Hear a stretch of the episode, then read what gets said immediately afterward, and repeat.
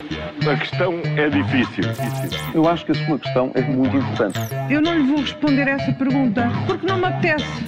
Ficará eventualmente a pergunta no ar. É uma boa pergunta essa. Está no ar o Ainda Bem que faz essa pergunta da Rádio Observador. Paulo Ferreira e Júlio Magalhães. Esta segunda-feira falamos de braços de ferro, cartas fora do baralho, tanto barulho para nada, mas, uh, Juca, começamos por problemas europeus.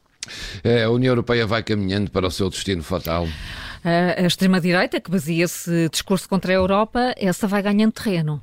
É, este fim de semana os jornais estavam inundados de artigos de opinião sobre o que fazer com a extrema-direita e que resposta eh, terá a Europa de dar.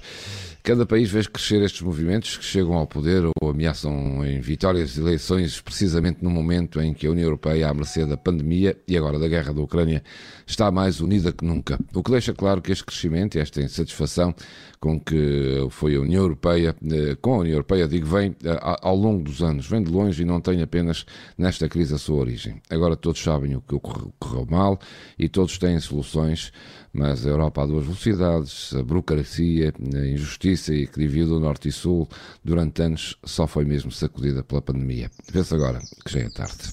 Olhem, havia uma grande expectativa para a reunião entre António Costa e Luís Montenegro sobre o aeroporto, mas não estamos perante um daqueles casos clássicos da montanha que pariu um rato. Podíamos esperar mais, mas já foi um passo.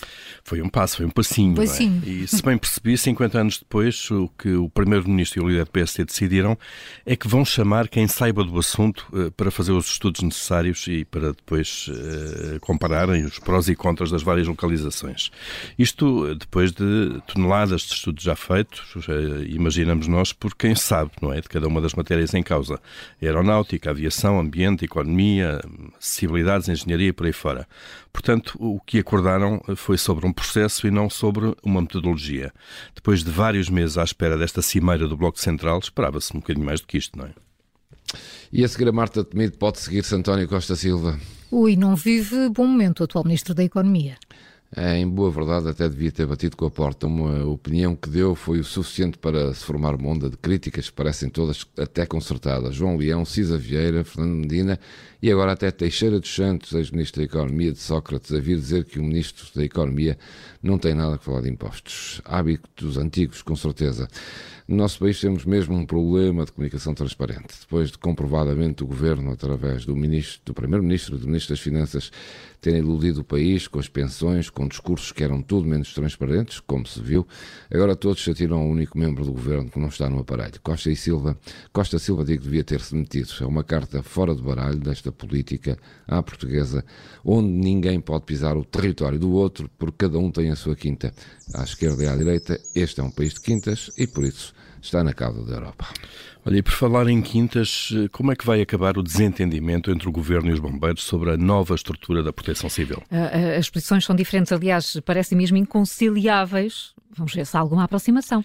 É, é, era bom que se entendessem, não é? Porque uhum. avançar para uma nova estrutura de proteção civil contra a vontade dos bombeiros eh, tem tudo eh, para correr mal numa área eh, de alta sensibilidade e importância para a nossa proteção coletiva, como sabemos. António Nunes é presidente da Liga dos Bombeiros Portugueses, disse este fim de semana que os bombeiros não se sentem confortáveis com a integração na nova estrutura de proteção civil com os seus comandos subregionais e que, eh, citamos ainda, rejeitam integrar esta situação e têm a sua própria organização operacional, eh, portanto, querem manter-se eh, como estão atualmente. Mas o Ministro da Administração Interna diz que, concordando ou não, vão ter mesmo que cumprir a lei, que cria 23 comandos subregionais nesta área da emergência. É tudo uma questão de desenho do mapa e era bom que sobre isso se entendessem. Paulo Ferreira e Júlio Magalhães com as perguntas que marcam a atualidade. Amanhã a nova edição é sempre a seguir ao Jornal das Sete e a qualquer hora em podcast. A questão é difícil. Eu acho que a sua questão é muito importante.